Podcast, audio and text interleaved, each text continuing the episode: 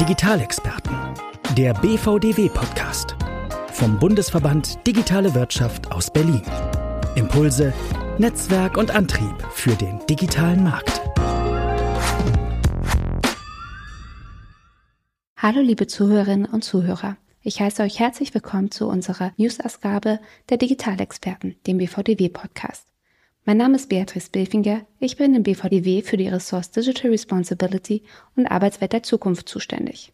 Mein Kollege Sebastian Witte und ich halten euch in diesem Rahmen alle vier Wochen mit Themen aus der Digitalwirtschaft und Neuigkeiten aus dem BVDW auf dem Laufenden. Heute habe ich folgende Themen für euch.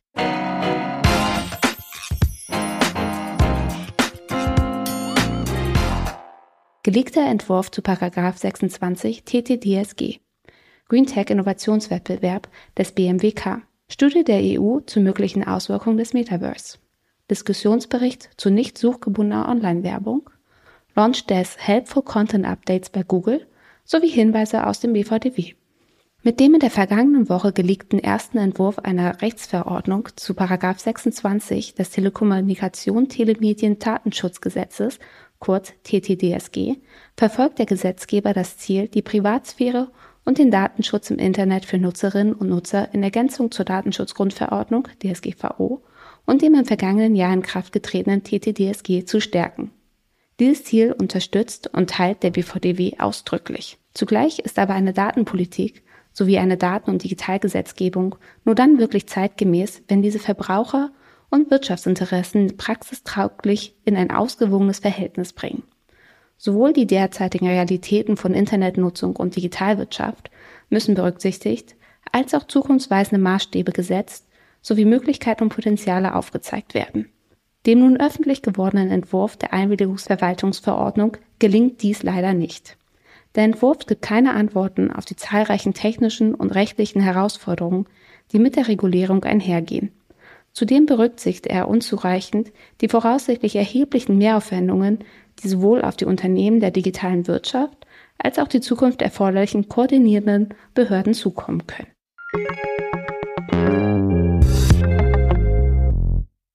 Am 1. August hat das Bundesministerium für Wirtschaft und Klimaschutz den Förderaufruf Green Tech Innovationswettbewerb gestartet. Grundlage für diesen ist das Förderprogramm Entwicklung digitaler Technologien, mit dem zwischen 2022 und 2026 aktuelle thematische Schwerpunkte und Herausforderungen schnell und flexibel durch zeitnahe Förderaufrufe adressiert werden sollen. Im Green Tech Innovationswettbewerb sollen gezielt folgende Themenbereiche verstärkt thematisiert werden. Nachhaltigkeit durch digitale Technologien, Nachhaltigkeit von digitalen Technologien sowie Messung der Nachhaltigkeit mit digitalen Technologien. Ziel ist die Entwicklung, Erprobung und Anwendung von Plattformen, Werkzeugen, Methoden, Geschäftsmodellen, Nutzungsmodellen oder Standards für die wirtschaftliche Erschließung und Integration digitaler Technologien für die Nachhaltigkeit. Förderinteressierte sollen sich auf Wunsch des BMWK zu Konsortien formieren. Das Ministerium hat dazu eine Plattform bereitgestellt und zusätzlich wird am 21. September eine Vernetzungsveranstaltung angeboten. Wichtiger Hinweis, Einreichungsende für den Förderaufruf ist der 21. Oktober 2022 um 12 Uhr.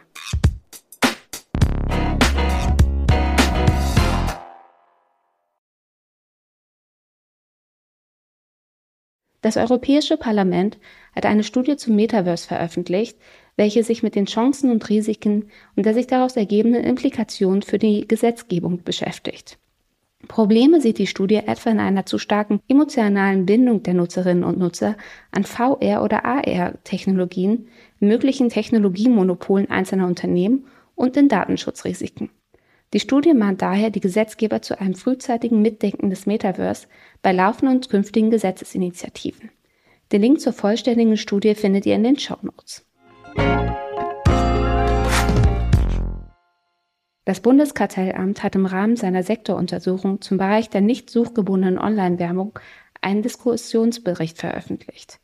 Die Untersuchung konzentriert sich auf die Marktverhältnisse und Funktionsmechanismen im Bereich der nicht suchgebundenen Online-Werbung und hier vor allem auf die verschiedenen im Hintergrund wirkenden technischen Dienste, sogenannte AdTech.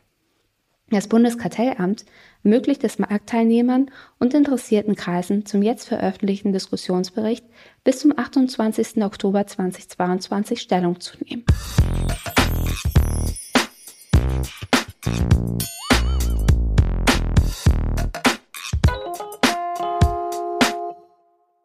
Änderung bei Google. Launch des Helpful Content Updates. Google hat ein weitreichendes Algorithmus-Update für Helpful Content gelauncht. Dabei wird Content, der von Menschen für Menschen geschrieben wurde, belohnt, während Inhalte, die nur für Suchmaschinen optimiert wurden, abgestraft werden. Und das mitunter sogar seitenweit. ExpertInnen gehen davon aus, dass das die SEO langfristig verändern könnte. Denn das Helpful Content Update belohnt in großem Maße Content, der einerseits nützlich für Suchende ist und andererseits eine natürliche User Experience bieten kann. Im Umkehrschluss bedeutet das, dass Inhalte, die beinahe mechanisch oder mit Kalkül für Suchmaschinen und weniger für Menschen erstellt worden sind, in der Suche an Relevanz verlieren könnten. Dabei soll das Update sogar seitenweit Auswirkungen haben. Das heißt, wenn Google einige Inhalte auf der Seite als Search Engine First einstuft, könnte die gesamte Seite im Ranking verlieren. Was sollten Creators und SEOs daher beachten? Insbesondere der Aspekt, dass Inhalte von Menschen für Menschen geschrieben werden sollen, ist der wesentliche Ansatzpunkt. Das Update sei auch Teil eines globalen Bestrebens, die Inhalte in der Suche hilfreicher für Suchende zu gestalten, wobei vor allem originärer Content hervorgehoben werden soll.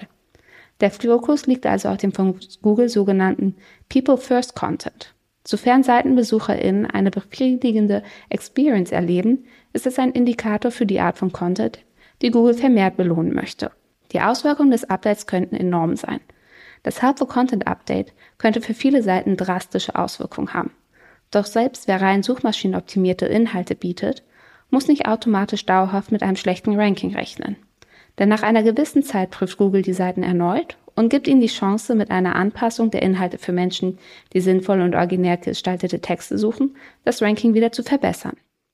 Zudem ist auch das Helpful Content Update nur eines von vielen, ähnlich vorherige Updates.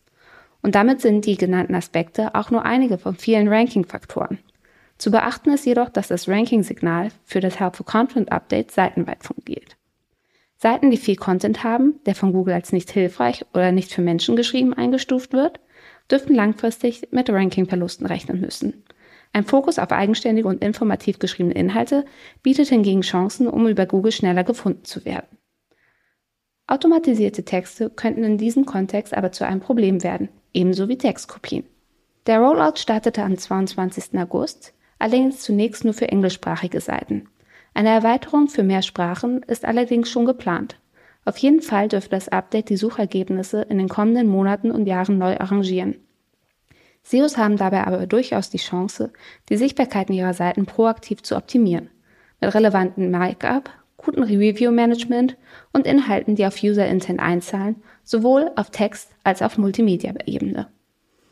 Und zu guter Letzt noch ein paar Informationen aus dem BVDW.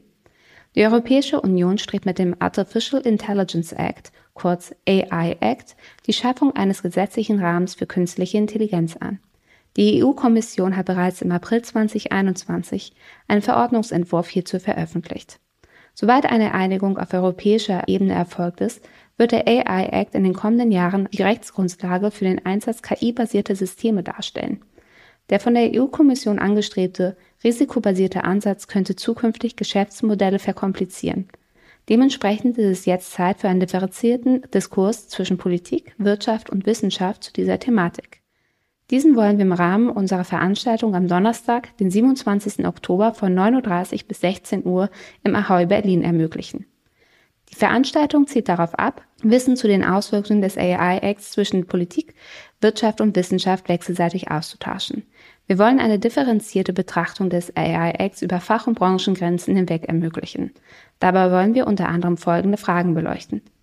Welche Folgen könnte der AI-Act für Unternehmen und ihre Geschäftsmodelle haben?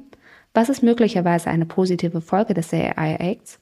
Und wo gibt es noch Nachbesserungsbedarf? Während vor der Mittagspause eine Darstellung des aktuellen Status quo des Verordnungsvorschlags sowie eine Einordnung aus bundes- sowie europapolitischer Perspektive im Vordergrund stehen soll, erfolgt nach der Mittagspause eine Betrachtung des Vorschlages aus unternehmerischer Sicht. Hierbei kommen Arbeitsgruppen zusammen, die sich für Forderungen an die Politik mit Blick auf den AI-Act erarbeiten. Mit einem schriftlichen Memorandum an politische Entscheidungsträgerinnen und Entscheidungsträger wird die Veranstaltung einen konkreten Output generieren. Weitere Informationen zum Event gibt es auf unserer Website. Den Link findet ihr in den Show Notes. Am 5. Oktober findet um 18 Uhr unser Afterwork-Event Let's Talk Programmatic im Zolllagerloft im ehemaligen Hauptzollamt Hafen Hamburg statt. Der Abend steht unter dem Thema Beyond Linear TV, Streaming goes Advertising. Hintergrund ist, dass nun auch die großen Platzhirsche auf dem Streamingmarkt wie Disney Plus und Netflix bekannt gegeben haben, dass sie für den nächsten Wachstumsschritt ihre Angebote um werbefinanzierte Optionen ergänzen wollen. Dabei scheint sich einer der größten Engpässe für digitales Marketing im Wachstumsmarkt Connected TV, kurz CTV, endlich aufzulösen. Die qualitative Reichweite für Bewerbungstreibende auf dem heimischen Smart TV-Gerät, den sogenannten Big Screen. Welche Chancen und Herausforderungen diese Entwicklung mit sich bringt, wollen wir in Hamburg in hochkarätiger Runde diskutieren. Alle Infos zum Event gibt's auf unserer Website. In knapp zwei Wochen ist Köln im Demexco-Fieber. Wir freuen uns wieder mit unseren zahlreichen Masterclass und Guided Tours dabei zu sein.